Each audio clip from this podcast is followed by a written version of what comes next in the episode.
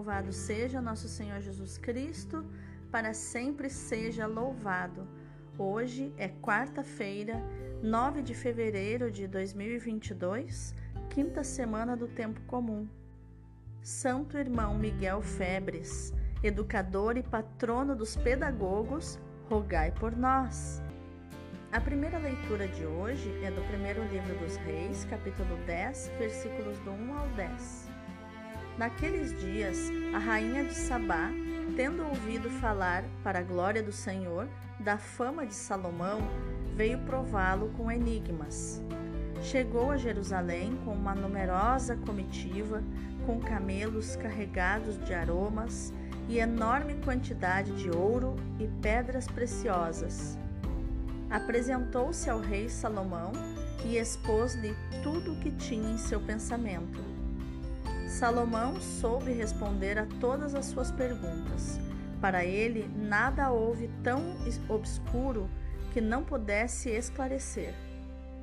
Quando a rainha de Sabá viu toda a sabedoria de Salomão, a casa que tinha construído, os manjares da sua mesa, os cortesãos sentados em ordem à mesa, as diversas classes dos que o serviam e suas vestes, os copeiros, os holocaustos que ele oferecia no templo do Senhor, ficou pasmada e disse ao rei: Realmente era verdade o que eu ouvi no meu país a respeito de tuas palavras e de tua sabedoria. Eu não queria acreditar no que diziam, até que vim e vi com os meus próprios olhos, e reconheci que não me tinham dito nem a metade.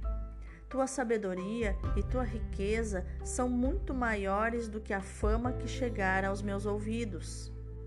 Feliz a tua gente, felizes os teus servos que gozam sempre da tua presença e que ouvem a tua sabedoria.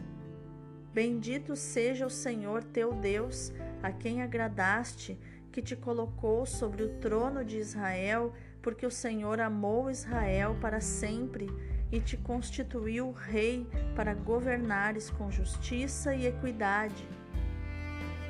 Depois, ela deu ao rei 120 talentos de ouro de, e grande quantidade de aromas e pedras preciosas. Nunca mais foi trazida tanta quantidade de aromas como a que a rainha de Sabá deu ao rei Salomão. Palavra do Senhor, graças a Deus. O responsório de hoje é o Salmo 36. O justo tem nos lábios o que é sábio.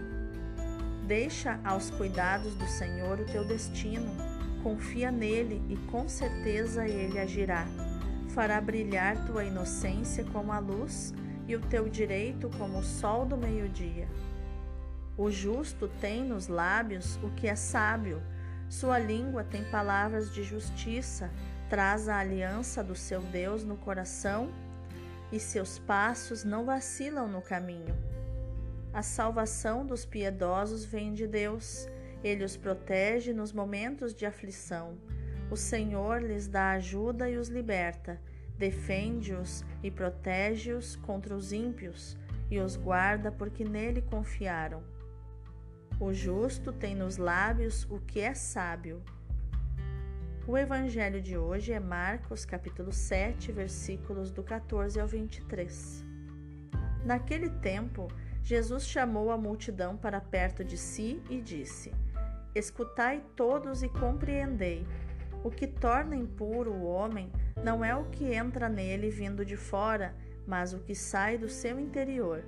Quem tem ouvidos para ouvir, ouça.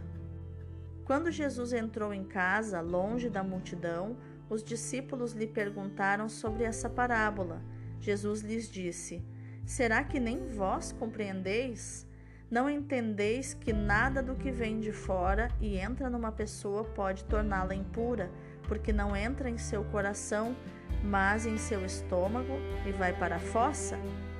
Assim Jesus declarava que todos os alimentos eram puros. Ele disse: O que sai do homem isso é que o torna impuro. Pois é de dentro do coração humano que saem as más intenções, imoralidades, roubos, assassínios, adultérios, ambições desmedidas, maldades, fraudes, devassidão, inveja, calúnia, orgulho, falta de juízo. Todas estas coisas más saem de dentro e são elas que tornam impuro o homem. Palavra da salvação, glória a vós, Senhor. Então, meus amados, quais os tesouros emocionais e espirituais nós podemos encontrar nos textos de hoje para o nosso estudo de hoje? O texto que escutamos hoje conclui a primeira parte do primeiro livro dos Reis, onde se narra a história de Salomão. Na verdade, com a subida de Salomão ao trono, foi consolidada a dinastia de Davi, conforme nos diz 1 Reis 2, versículo 12. O reino de Israel tornou-se esplendoroso, rico e estável. Floresceu o comércio com os povos vizinhos. O relato do encontro com a rainha de Sabá, com muitos pormenores legendários, reflete a realidade histórica de Salomão, que estabeleceu relações comerciais com todo o Oriente Médio. Mais do que uma referência a um país concreto, Sabá simboliza os confins meridionais tal como Tarsis simbolizava os extremos do Ocidente. Por isso, quando o Salmo 72, versículo 10 diz: Os reis de Tarsis e das ilhas oferecerão tributos, os reis de Sabá e de Seba trarão suas ofertas, o que se pretende indicar são as amplas fronteiras do, do reino de Israel e, portanto, do reino messiânico. Salomão é o rei sábio, isto é, justo desse reino. A sua sabedoria lhe veio de Deus, a quem ele pediu. Por isso, a rainha de Sabá pode exclamar: Felizes os teus homens, felizes os teus servos que estão sempre contigo e ouvem a tua sabedoria. É interessante também a gente observar o modo de Salomão se relacionar com a rainha de Sabá e também dela se relacionar com ele, como dois adultos, dois líderes que gostam do governo. Ela chega com muitos presentes, com muitas riquezas, para demonstrar o seu grande poder. Salomão também não deixa que ela vá embora de mãos vazias ele oferece muito mais do que ela trouxe. Além do mais, além de ter dado uma verdadeira aula de sabedoria para a rainha de Sabá, que já as riquezas que ela trouxe de presente já pagariam esta aula, esse curso direto com Salomão, né, de sabedoria. Salomão agiu como um adulto. Ele entregou, não se deixou é, não se deixou vencer pelo poder da rainha de Sabá. Ele deu mais do que ela trouxe. Então, junto com a sabedoria que ele ensinou a ela, deu infinitamente mais. Já no Evangelho, Jesus se dirige agora ao povo simples e, num segundo momento, apenas aos discípulos. Enfrenta questões legais delicadas para a mentalidade dos judeus, piedosos e observantes da lei. Jesus é diferente dos profetas e dos judeus de cultura helenista. Não se pode distinguir a esfera religiosa, divina, e a vida como uma esfera cotidiana que não pertence a Deus. As coisas do mundo não são impuras em si mesmas. São os homens, são seres humanos que as podem tornar impuras. A comunidade de Jesus acredita na bondade da criação. Podemos então distinguir no texto três momentos: o ensinamento de Jesus à multidão, versículos do 14 ao 16, a sentença de Jesus, no versículo 15, e o ensinamento aos discípulos, versículos 17 ao 23. A verdadeira impureza, o coração, é o catálogo dos vícios. Mas o mais importante é o comportamento dos seres humanos diante das exigências do reino de Deus.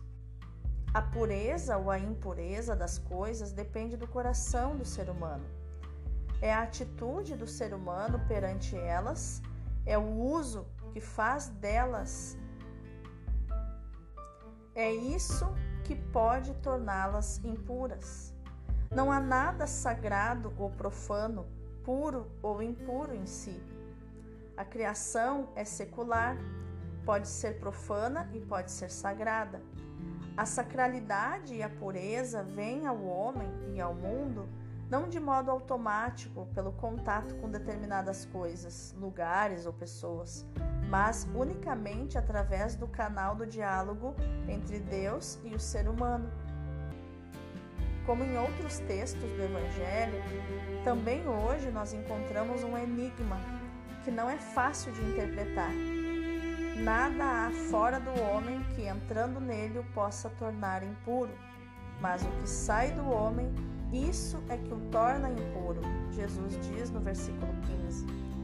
Talvez por isso mesmo é que Jesus começou por dizer: Ouvi-me todos e procurai entender, diz no versículo 14. Na lei mosaica havia muitas impurezas rituais é, referentes aos alimentos mas também aqueles que comiam sem lavar as mãos cometiam uma impureza ritual. Daí as observações dos fariseus e doutores da lei a Jesus por causa dos discípulos que não lavavam as mãos antes de comer. Mas também havia impurezas legais motivadas pelo que saía do homem, por exemplo, perdas de sangue, como nós vimos há uns dias atrás, a mulher hemorrágica que ficou 12 anos nessa situação, gastou tudo com os médicos sem ter melhora nenhuma. E era considerada impura, não podia abraçar os filhos, não podia abraçar o marido, não podia nem chegar perto para não deixá-los impuros. E Jesus aqui refuta essa lei, como se ele dissesse: essa mulher, por estar é, hemorrágica, ou também aquela mulher, por estar hemorrágica, não estava impura. Isso é um equívoco. Segundo a lei de Moisés, tudo isso contaminava o ser humano.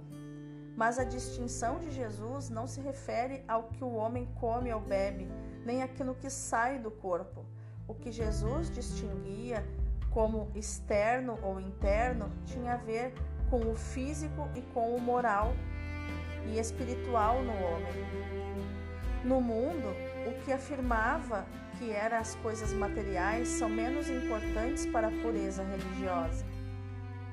Jesus está aqui desacralizando coisas até aquele momento consideradas sagradas, porque afinal as coisas materiais não são tão importantes para a pureza religiosa. Para Jesus, tudo está relacionado com Deus, com o relacionamento que temos com Deus, mas não deve ser sacralizado, nem ser tido em maior consideração do que a consideração conveniente, do que aquilo que é adequado, seja um alimento, seja o gesto de lavar ou não lavar as mãos. Se quisermos, até podemos admitir que estamos perante um novo princípio da moral cristã tudo o que faço é puro na medida em que está em relação com a pessoa do Senhor Jesus. São Paulo nos dirá: No que fizerdes, trabalhai de todo o coração, como quem o faz para o Senhor. Isso está em Colossenses 3, 23.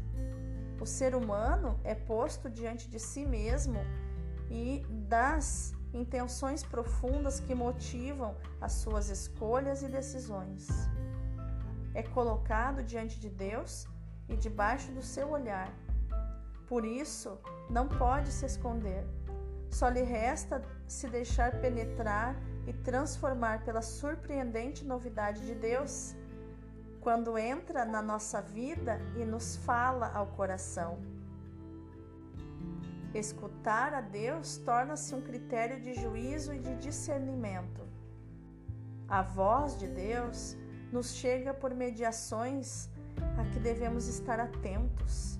Precisamos ouvir o que Deus nos diz através da história contemporânea, através da história da igreja. Precisamos escutar o grito dos pequenos e dos pobres, dos indefesos da sociedade e da comunidade, o clamor dos que sofrem, dos oprimidos. Não dar atenção a esses clamores em nome de uns tantos ritos ou normas é, podemos ser, pode ser um modo de fechar os ouvidos à palavra de Deus, a Cristo presente e vivo no meio de nós.